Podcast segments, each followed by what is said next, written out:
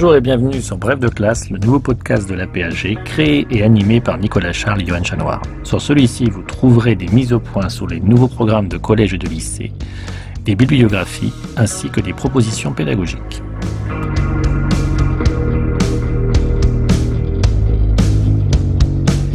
Bref de classe, c'est aussi la possibilité à chaque émission d'écouter ou de podcaster à part la partie pédagogique où un spécialiste vient présenter un document et un personnage que vous pourrez réutiliser dans vos classes.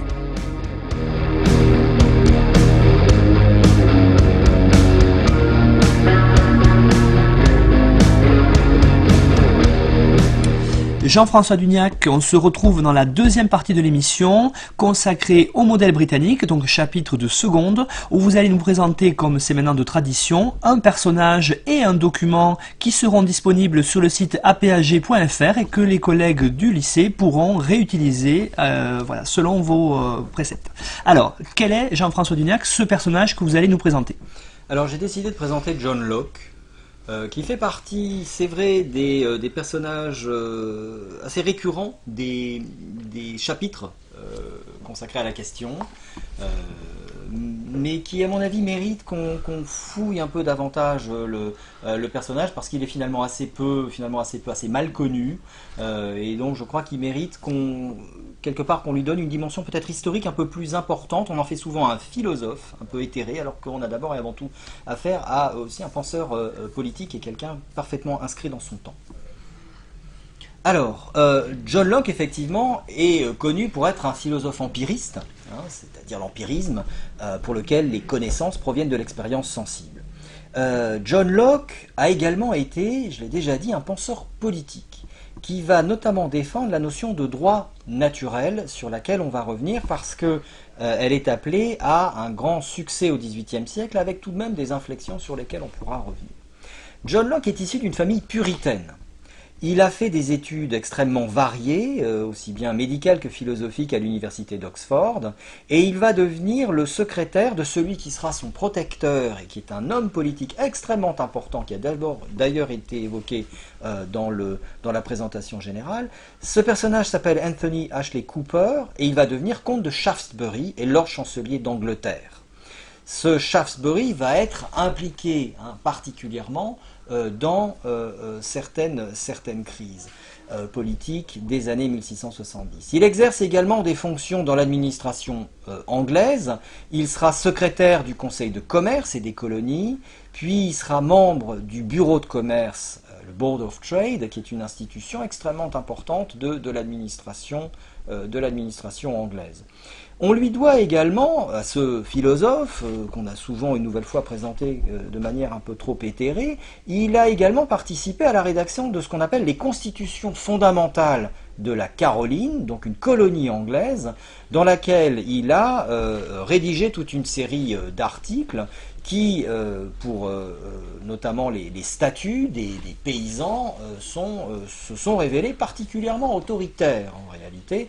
Donc on est loin aussi d'un libéralisme philosophique absolument, absolument patent. Il est de sensibilité politique Whig, comme son protecteur, et il exprime très tôt son opposition à l'autoritarisme, on va dire, des souverains stuarts particulièrement donc euh, au moment de la Restauration. Il sera euh, notamment euh, impliqué intellectuellement et en partie politiquement dans la crise de l'exclusion entre 1679 et 1681, non pas tant parce qu'il va agir à proprement parler, mais que par son protecteur et par ses amis politiques, effectivement, il est au cœur de ces débats. il va d'ailleurs entamer la rédaction de son grand traité euh, politique au moment, à la faveur de la crise euh, de l'exclusion. Euh, ce qui explique pourquoi, bien sûr, quelques années plus tard seulement, il soutient la glorieuse révolution, dont il devient, un peu malgré lui, l'un des principaux interprètes et théoriciens pour la philosophie politique, en publiant effectivement dès 1689 ce qu'en français on appelle le traité du gouvernement civil, en anglais les deux traités du gouvernement, ainsi que d'ailleurs toujours la même année une lettre sur la tolérance, donc pour la religion, avant l'année suivante, laissée sur l'entendement humain, où il exprime justement son empirisme philosophique. On lui doit énormément de traités, quelques années plus tard également des pensées sur l'éducation, 1693, et un traité théologique, donc le christianisme raisonnable, en 1695. On va donc revenir sur le traité du gouvernement civil. Ce traité du gouvernement civil va pour la postérité apparaître comme la morale philosophique, j'allais dire, de la fable de la glorieuse révolution. Dans ce traité du gouvernement civil, Locke fonde sa théorie politique sur la liberté innée et réelle de l'homme. La notion de droit naturel est effectivement attachée à la nature même de l'homme. Le simple fait de naître homme vous confère par nature des droits qui sont parfaitement inaliénables, c'est-à-dire que vous ne pouvez confier à euh, quiconque. L'homme libre et donc aspirant au bonheur possède une vie qui lui est propre et qu'il a le droit et surtout le devoir de conserver. Et pour Locke, donc, euh, pour les hommes, il n'est de pouvoir que politique et qu'en société, fondé sur un contrat euh, librement consenti, établissant des lois pour gouverner là aussi c'est un point, il relève de ce qu'on appelle les, contractualistes, c'est-à-dire donc une communauté politique fondée sur le contrat. Ces lois qui fondent le contrat doivent finalement et fidèlement exprimer et défendre ces droits naturels de l'homme. Une, société politique est là, d'abord et avant tout, dit Locke, pour défendre les droits naturels de l'homme. Si elle ne défend pas les droits naturels de l'homme, pire, si elle va contre, en réalité, le pacte est brisé. Le contrat est rompu.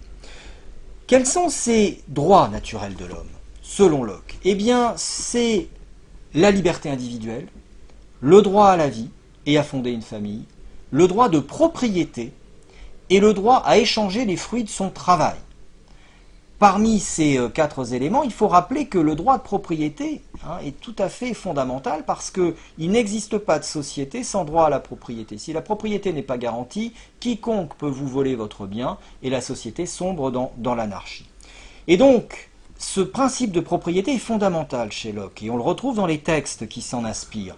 L'homme est propriétaire de son corps, il est propriétaire de son esprit, de ses biens, des richesses qu'il a acquis par son travail, mais également sa liberté, sa santé, sa sécurité et de tout ce qui est nécessaire à son existence. Et une communauté politique, un contrat politique, un contrat social et politique est là pour lui garantir ses droits et leur libre expression.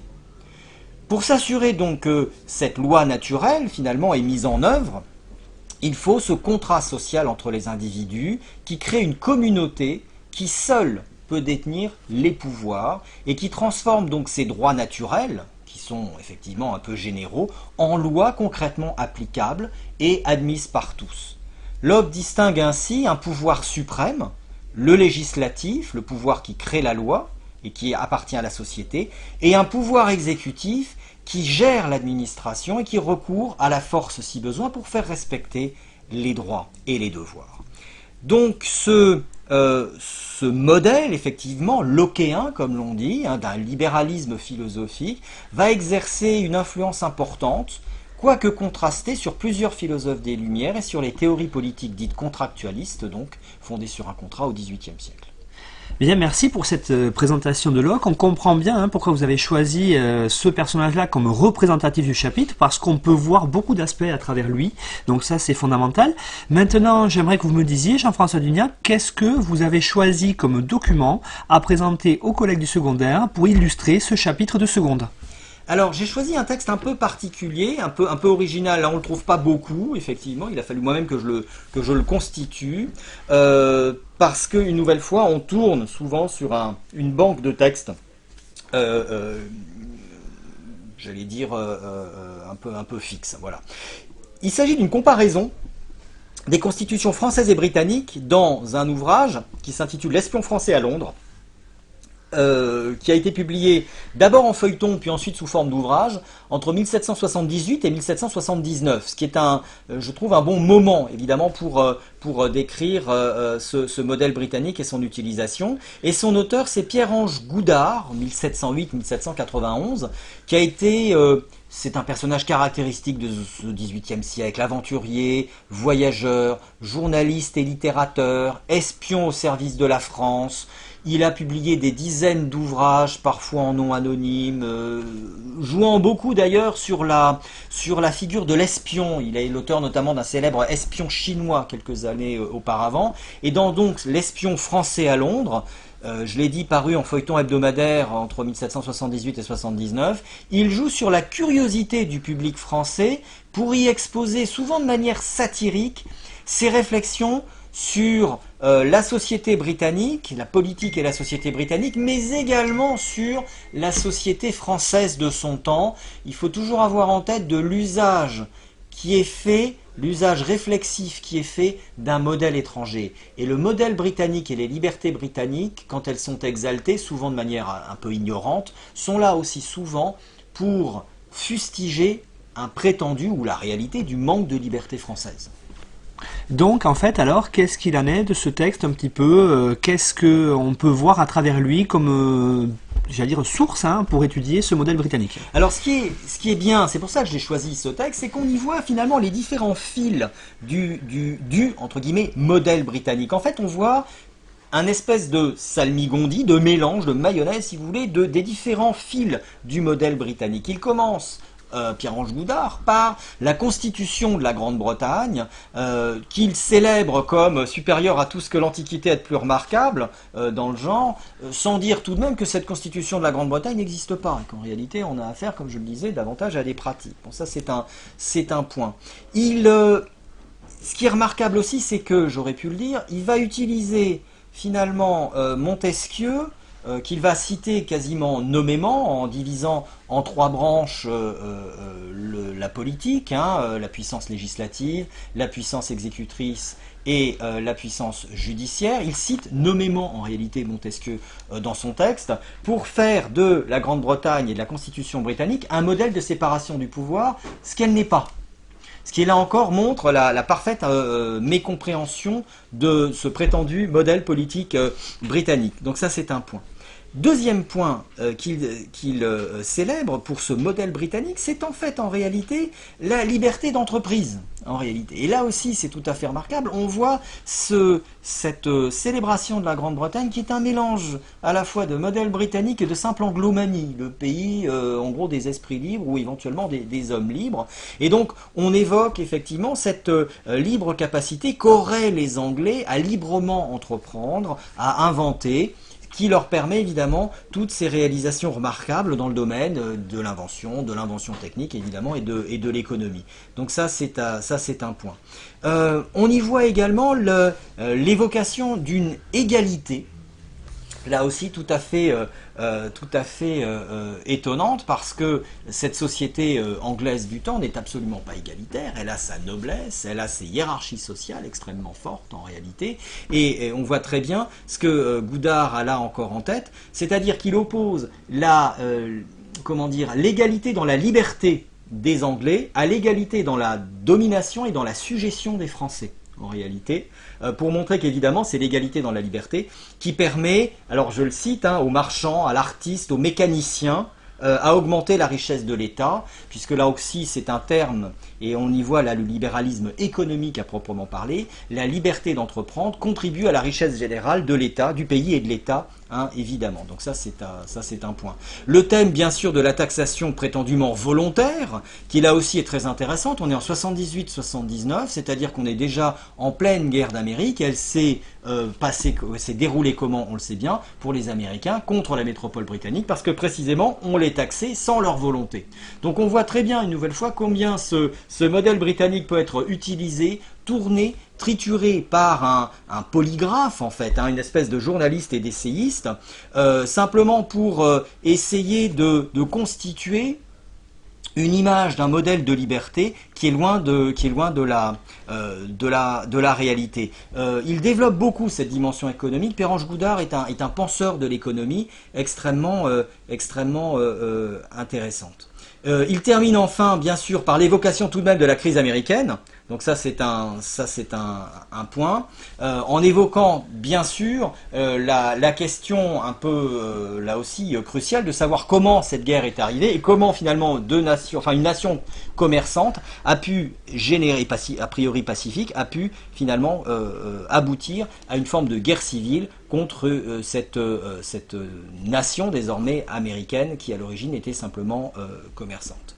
voilà donc et j'en termine avec cela, euh, il euh, développe autour de la Constitution d'Angleterre, cette image finalement d'un cadre politique, social et économique qui promeut finalement l'initiative euh, privée, l'initiative individuelle face à bien sûr un carcan français qui lui au contraire étouffe bien sûr les talents. Bien, bien Jean-François Dugnac, merci. Merci pour cette présentation de ce document, effectivement, qui n'est pas un document qu'on retrouve dans tous les manuels, mais je pense que c'est aussi l'intérêt de ce podcast et de cette rubrique-là, c'est de montrer autre chose. Donc on rappelle que le document que vous avez fourni sera disponible, ainsi qu'une bibliographie pour aider les collègues à y voir plus clair sur cette question du modèle britannique, sur le site apag.fr. Voilà, je vous remercie beaucoup, et puis à bientôt. Merci bien.